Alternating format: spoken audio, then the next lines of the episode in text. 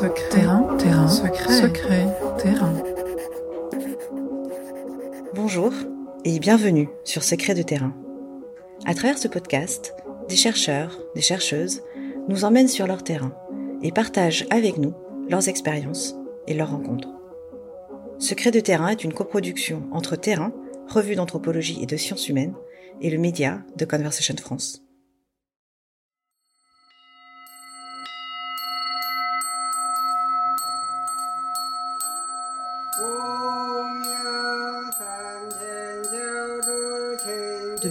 À Tigre et Dragon, nombreux sont celles et ceux qui ont grandi en rêvant de temples perdus au sommet d'une montagne chinoise ou de vénérables sages à la barbe immaculée et au coup de pied parfait. Dans une Chine communiste post-Mao, on imagine que la religion a souvent été reléguée au folklore ou à la culture pop. Pourtant, il existe des lieux et des personnes qui tentent tant bien que mal de faire vivre des traditions ancestrales. C'est ainsi que l'anthropologue Adeline Héroux fait la connaissance de Maître Fang. Un jour de printemps de l'année 2013, elle découvre ce que le moine taoïste est en train de bâtir. Je suis partie euh, au début des années 1990 dans la province du Shanxi, donc dans le centre de la Chine, pour euh, étudier, observer euh, la vie dans et autour d'un monastère taoïste, un monastère ordinaire dans une petite ville provinciale en Chine. Et en sachant que je m'intéressais au taoïsme parce que c'est la la religion autochtone chinoise, euh, qui est peut-être moins connue euh, que le bouddhisme, parce que le bouddhisme euh, s'est beaucoup répandu en Chine et, qu'il est sûrement la religion la plus importante, mais que le bouddhisme vient d'Inde, alors que le taoïsme est proprement chinois et local. Euh, et donc j'ai étudié euh, ce monastère ordinaire et euh, j'ai eu l'occasion de faire la connaissance de ce, ce moine taoïste, Maître Fang, que tout le monde m'avait déjà présenté comme le voilà la personne qui saurait répondre à mes questions.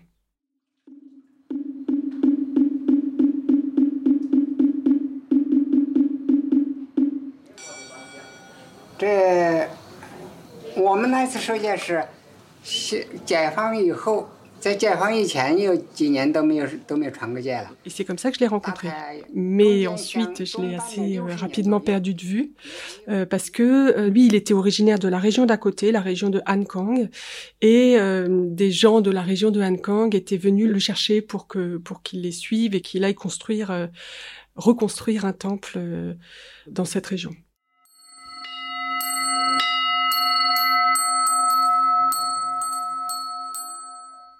En 2012, j'ai fait le choix de, de, lancer un programme de recherche international sur une génération de, euh, de religieux chinois, euh, donc des différentes religions. Là, en l'occurrence, c'était le bouddhisme, le taoïsme, le confucianisme, la religion populaire, qui avaient traversé la révolution culturelle. Donc la révolution culturelle de 1966 à 1976, mais qui, pour tout, pour les religions en Chine, a, correspondait à une période plus longue en fait, puisque euh, toutes les religions ont été interdites euh, du, du, début des années 60 au début des années 80, donc euh, pendant 15-20 ans en fait localement.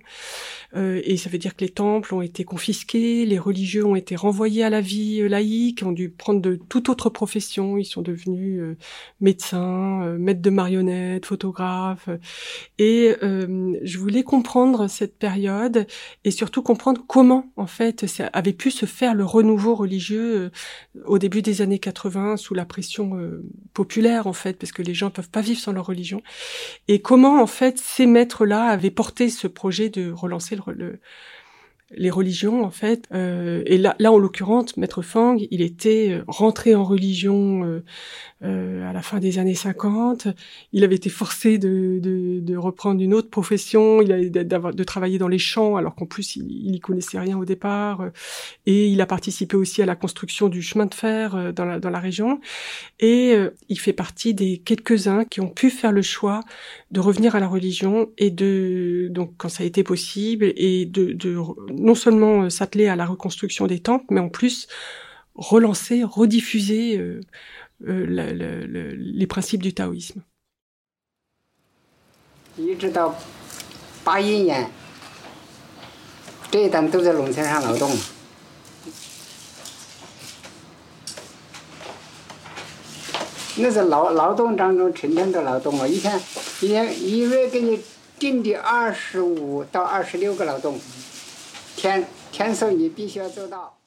Je voulais faire cette recherche à ce moment-là parce que c'était le, à mon sens, le tout petit interstice où on pouvait euh, conduire ce genre de recherche, puisque euh, les, ces maîtres religieux étaient en position de parler. Enfin, ils avaient pour, pour beaucoup quitté les postes à responsabilité qu'on leur avait euh, euh confiés au, moment de la, du renouveau religieux, et eux-mêmes acceptaient de parler euh, de cette époque, de revenir, de raconter ce qui s'était passé, euh, et alors qu'ils étaient très âgés. Donc c'est pour ça que je dis un petit interstice euh, avant qu'ils ne disparaissent.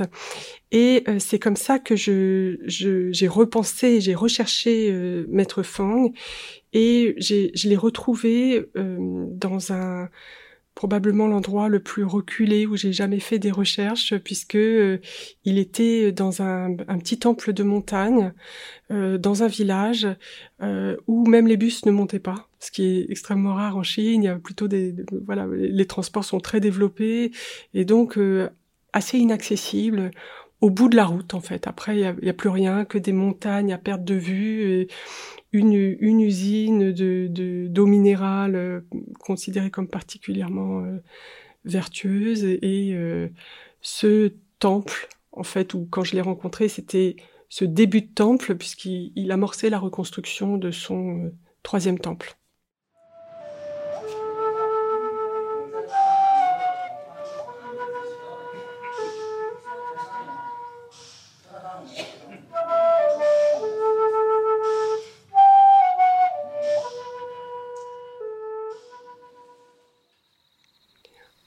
Est dans le, dans le centre de la Chine, euh, dans la région de Xi'an, donc l'ancienne, une des anciennes capitales impériales, une grande ville euh, euh, bien connue notamment pour la, découverte archéologique de l'armée en terre cuite.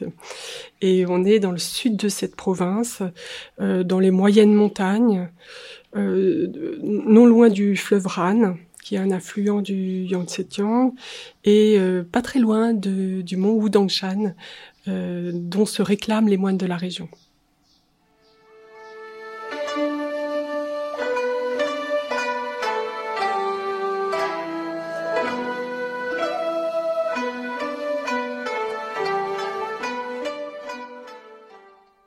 Euh, je profite d'un camion d'ouvriers qui sont engagés justement pour euh, reconstruire le temple, pour euh, rejoindre le village. Et euh, je m'installe euh, et, je, reviendrai ensuite très régulièrement dans le temple. Donc j'arrive avec les ouvriers à ce que je croyais être un village. En fait, il y a juste rien, sauf cet ancien temple donc auquel, dans lequel on peut rentrer par une série de marches en pierre J'arrive dans un grand bâtiment avec une cour, enfin, une cour carrée au milieu et, des ailes de bâtiment autour. Et au fond, un début de, de, bâtiment qui, qui, va devenir une salle de culte ou le lieu principal du temple euh, assez rapidement, mais qui là, pour le coup, euh, est en travaux.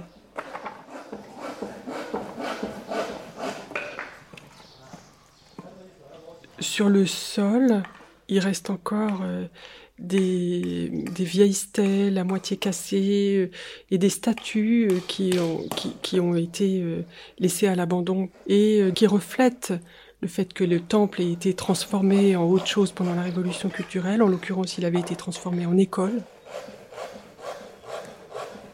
L'édifice qui, est en train d'être construit du temple est pour le coup en bois euh, peint de, couleurs vives, avec des toits en arête de montagne euh, et, euh, et des sculptures en bois sous les toits qui représentent les temples en Chine.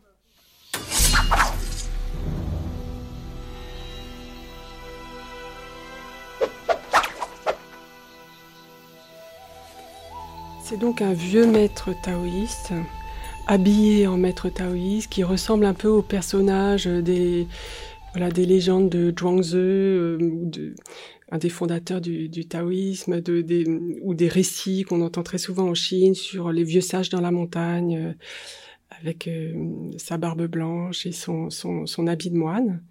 Et ce qui fait contraste, c'est qu'il vit dans des conditions extrêmement simples.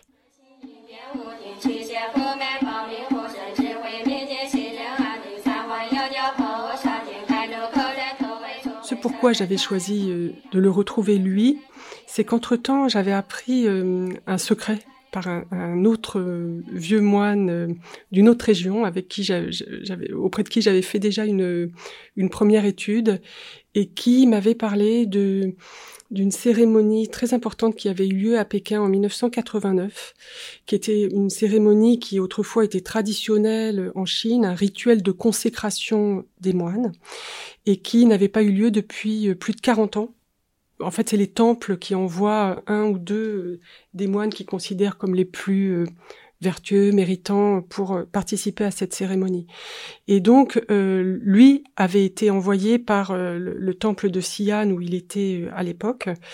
Et donc, pendant un mois, ils vont avoir des enseignements, pratiquer des rituels et renouer, là, en l'occurrence, en 1989, avec le taoïsme, en sachant que à l'époque, je crois qu'il y avait deux tiers des moines, j'ai pu l'apprendre ensuite, qui étaient de ces vieux maîtres qui étaient entrés en religion avant la révolution culturelle, voire pour, pour certains avant Mao, avant l'arrivée de Mao. Donc ce rituel prenait euh, un, sens très particulier à cette époque-là, mais surtout ce qui était euh, voilà un secret de moine, c'était que à la fin du rituel, il y a, un examen entre eux et, euh, un classement des, moines par l'abbé honorifique qui donne la cérémonie. À la suite de cet examen, Maître Fang faisait partie des trois premiers noms euh, et c'était pour lui euh, une surprise et assez exceptionnelle parce qu'il était le seul qui venait euh, dans les trois premiers de la de la de la campagne. C'était pas un moine urbain.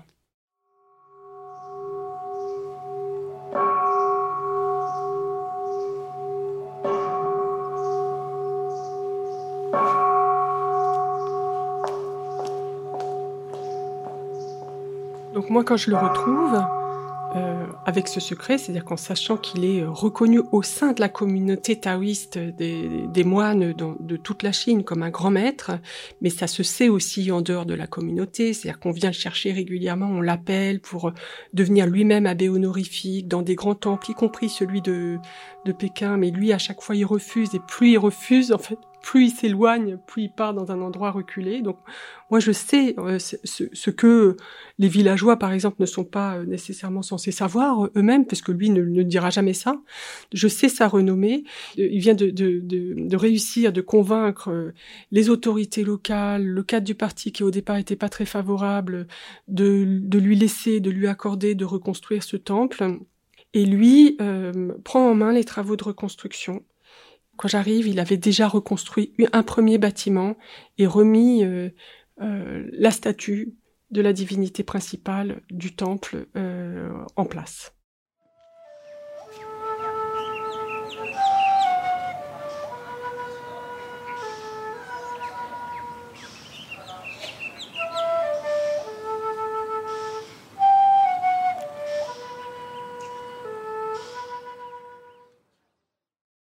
La spécialité de ce, moine taoïste, c'est ou ce pourquoi il est extrêmement sollicité, c'est la divination à travers les oracles. Et c'est une forme de divination à écriture, mais en même temps très populaire en Chine. Le, le principe est que on vient, donc après avoir fait des offrandes en encens et en bougies devant l'autel principal du temple, le requérant euh, va poser sa question, donc soit à haute voix s'il y a un moine dans les parages, soit euh, murmurer seulement une question qu'il adresse aux divinités, et euh, il va se saisir d'un pot en bois dans lequel il y a une, centaine de petites tiges en bambou, le secouer, et là normalement une, une, tige va se dégager de toute seule, voire sauter sur le sol, s'extraire du, du, du, pot à force de le secouer.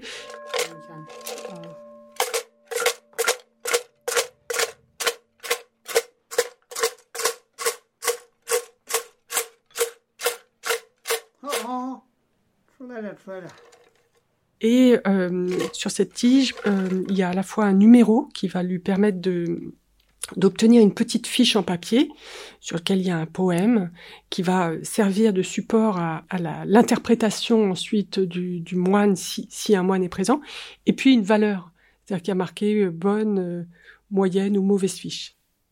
Et chaque temple a son jeu de fiches parce que le, les poèmes auraient été délivrés par les divinités elles-mêmes via une forme d'écriture inspirée. On dit qu'elles ont été transmises par le pinceau euh, du, moine ou de la personne qui a recueilli cette parole et cette, cette série de poèmes.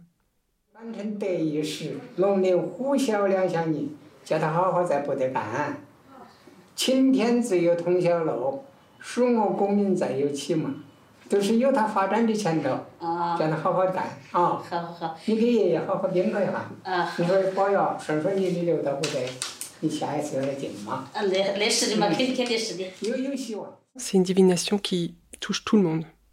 C'est-à-dire que les gens de tout milieu, toute classe sociale euh, viennent euh, solliciter les oracles des dieux pour des questions euh, extrêmement diverses, mais toujours voilà au cœur de leur de leur vie. C'est une sorte d'aide à la prise de décision en somme quoi. On voit toutes sortes de gens que ce soit euh, des paysans de, de, du coin qui parfois même vont parcourir des, des kilomètres à pied parce qu'on est de, quand même dans la montagne pour venir le, le consulter, euh, jusqu'à j'ai le souvenir d'avoir vu une fois une, une Porsche arriver, ce qui est pas courant en Chine, qui est arrivé dans ce village où donc il y a rien, à peine une épicerie et, et, et, et deux femmes jeunes, euh, habillés à la dernière mode, avec les iPhones, euh, dernier cri que même moi j'avais jamais vu, euh, et qui viennent au temple aussi avec la même ferveur, rencontrer ce vieux moine et lui parler de voilà des difficultés qui sont les leurs. Et lui, en fait, il va pas faire, il va prendre tout le monde de, de la même manière, en fait.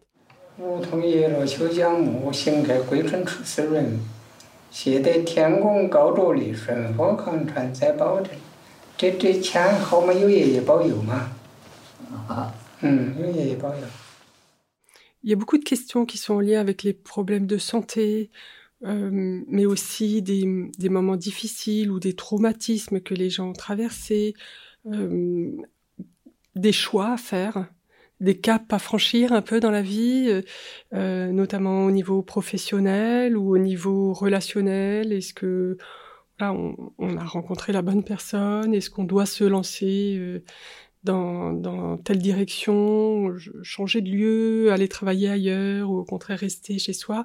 Mais ce qui est très intéressant, c'est que aussi, très souvent, les gens posent des questions, non pas pour eux-mêmes, mais pour d'autres personnes.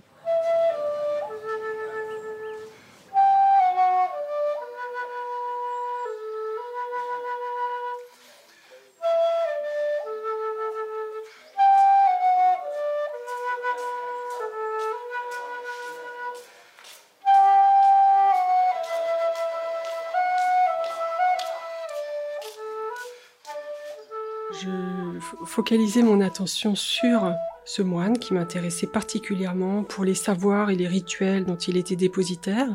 Je m'intéressais aussi au temple euh, parce que ça m'a euh, frappé de voir à quelle vitesse en fait il, a été reconstruit puisque moi donc je, je retournais chaque année, parfois deux fois par an, euh, en restant le plus longtemps possible que je pouvais localement.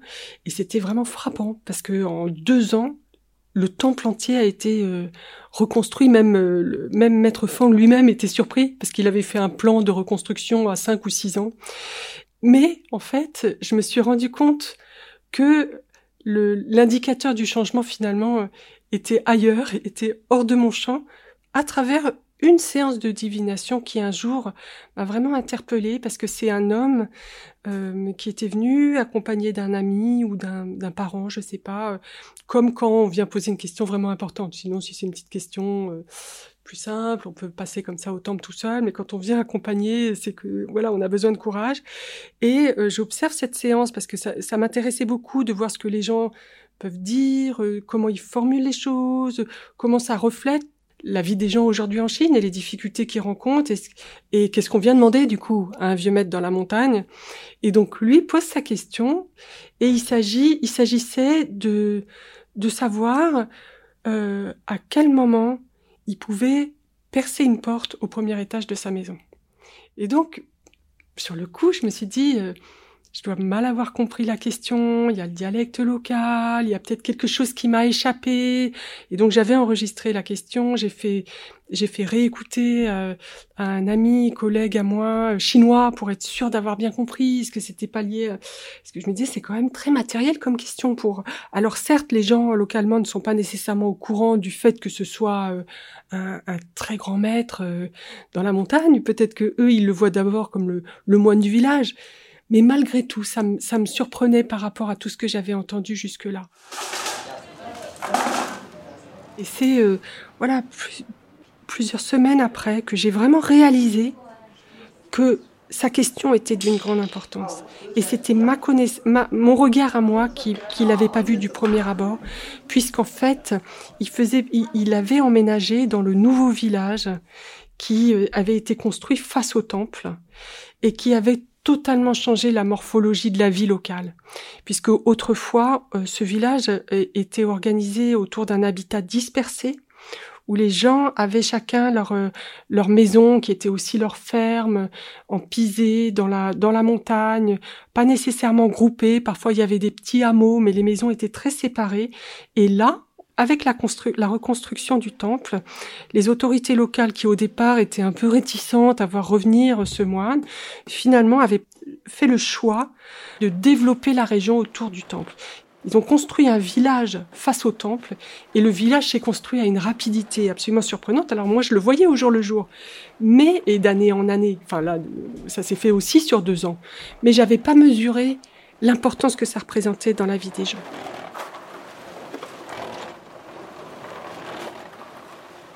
Alors pour eux, pour les gens, ça représente un changement euh, même dans le confort de vie, parce qu'il y a du carrelage, alors qu'avant c'était des maisons avec le sol en terre.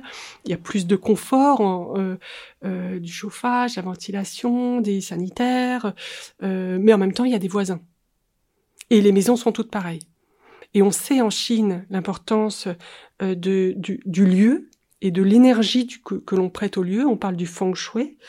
Et donc lui, finalement, il se souciait euh, à la fois du feng shui de sa propre maison, mais aussi de la manière de la personnaliser, de la rendre sienne. Et donc, cette question au départ euh, purement matérielle, qui paraissait très, presque subalterne, était une question euh, de grande importance et qui m'a fait comprendre comment, en fait, le temple avait finalement transformé le, le lieu. Et en fait, le temple est devenu un véritable moteur pour l'économie locale puisque du coup il a entraîné la, la, construction de ce village face au temple, mais aussi, alors là par exemple, les temples en Chine ils fonctionnent généralement par deux. Il y a dans, dans les montagnes il y a le temple du bas et le temple tout en haut de la montagne qui lui fait face. Donc là c'est le cas aussi. Et euh, il y a un petit temple absolument sublime tout en haut de la montagne face à ce temple-là. Et euh, du coup, on va, on va loin dans le projet de, transformation du lieu, puisque euh, de fait, il y a des maisons d'hôtes qui ont ouvert. Donc les villages, les villages, il y a certains villageois qui sont revenus, des jeunes en fait, pour pour euh, développer le village. Mais aussi, on a le projet de construire un téléphérique pour que le temple du bas rejoigne le temple du haut et d'en faire véritablement une attraction euh, touristique.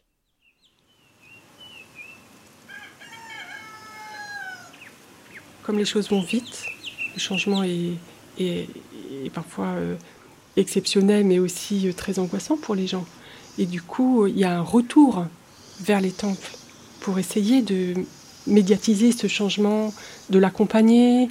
Les gens viennent exprimer un certain nombre de voilà d'inquiétudes et, face à, ce champ des possibles et, euh, et, aux transformations des modes de vie et de la société. Et donc, c'est dans, on est dans une sorte de cercle vertueux puisque en Chine, il y a cette idée que quand on vient euh, au temple exprimer une, une requête aux divinités, euh, si notre vœu est exaucé, on est obligé de revenir pour remercier les divinités et faire un don. Et donc il y a vraiment cette idée de euh, plus les gens reviennent et font des dons importants, plus ça reflète l'efficacité du temple.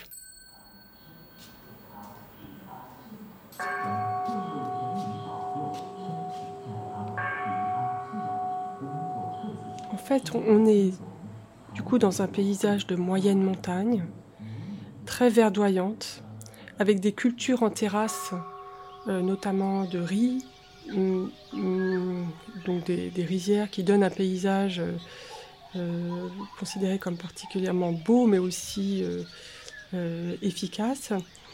mais l'endroit même du temple, c'est-à-dire que quand il y a un bon feng shui ou le lieu est considéré comme particulièrement propice, en général, il y a des manifestations euh, particulières qui vont confirmer le, caractère exceptionnel du lieu. Et à cet endroit, on raconte que le temple, au tout départ, euh, dans son histoire, au XVIe siècle, a été fondé par un, moine bouddhiste qui en fait était juste passé euh, par là au, détour d'un voyage et qui avait voulu aller boire dans le puits de ce lieu et avait pu observer le reflet de la lune alors qu'on était en plein jour, en pleine lumière.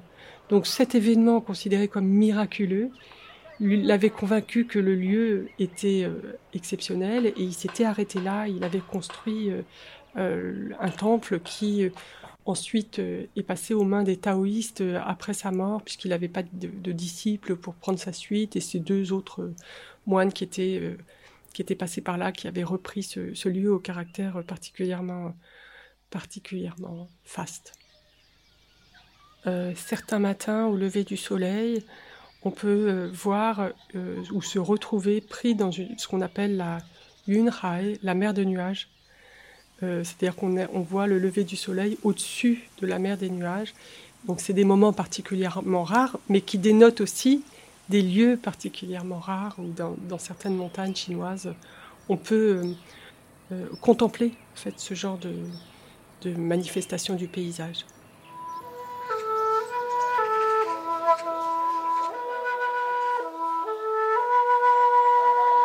Quand je suis arrivée la toute première fois au temple du reflet de la lune, euh, j'ai trouvé une stèle euh, sur laquelle était marquée une phrase très particulière qui m'a semblé euh, être prémonitoire. C'est une stèle qui avait été gravée en 1809, qui disait un lieu doté d'une bonne énergie ou d'un bon feng shui devient propice aux réalisations, ou auspicieux que s'il a un bon gérant sachant en faire usage. Sans un homme capable de bien l'administrer, le site perdra son efficacité rituelle, il tombera à l'abandon et ses murs s'effondreront. Un homme de talent n'est rien s'il ne trouve pas un lieu qui lui permette de faire usage de son talent. S'il trouve un tel lieu, son talent pourra donner sa pleine mesure et même s'accroître. C'est ainsi que le lieu et l'homme deviennent complémentaires dans leur rayonnement. Voilà, ça m'a, ça m'a vraiment troublé pour moi qui lisais cette stèle au moment où j'observais justement la venue de ce moine qui était renommé dans la communauté taoïste, dans la Chine entière, mais qui partait volontairement dans un lieu reculé et qui euh, avait su saisir euh, le, caractère hors du commun du lieu et euh, reconstruire ce temple à cet endroit précis où il n'était jamais venu avant et, où il n'avait pas particulièrement de voilà de connexion. Et euh, Maître Fang, lui, il a euh, il a perçu en fait le caractère particulier du paysage et euh, il a fait une, inscription sur sur le portique tout en bas de la route qui mène au, au temple. Et d'un côté, il y a une inscription un peu officielle du maire, et de l'autre côté, il y a une inscription taoïste que lui euh, a marquée et qui dit Les montagnes vertes composent une peinture sans encre. Shan Pu Mo, Tian Qiu Hua. L'eau des ruisseaux, une musique sans instrument. Liu Shui, Wu Xian, Wang Gu Qin. Shang En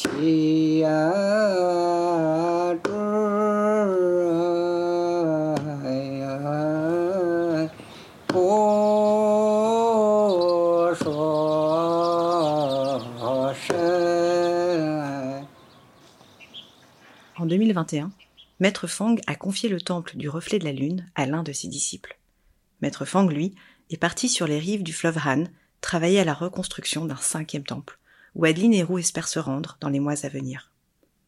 Si l'histoire de Maître Fang vous a plu, retrouvez les articles d'Adeline Héroux sur The Conversation France, ainsi que sur le blog de la revue Terrain. Secret, terrain, terrain, secret, secret, terrain. Vous avez écouté Secret de terrain, un podcast développé par le média The Conversation France en collaboration avec la revue Terrain, revue d'anthropologie et de sciences humaines.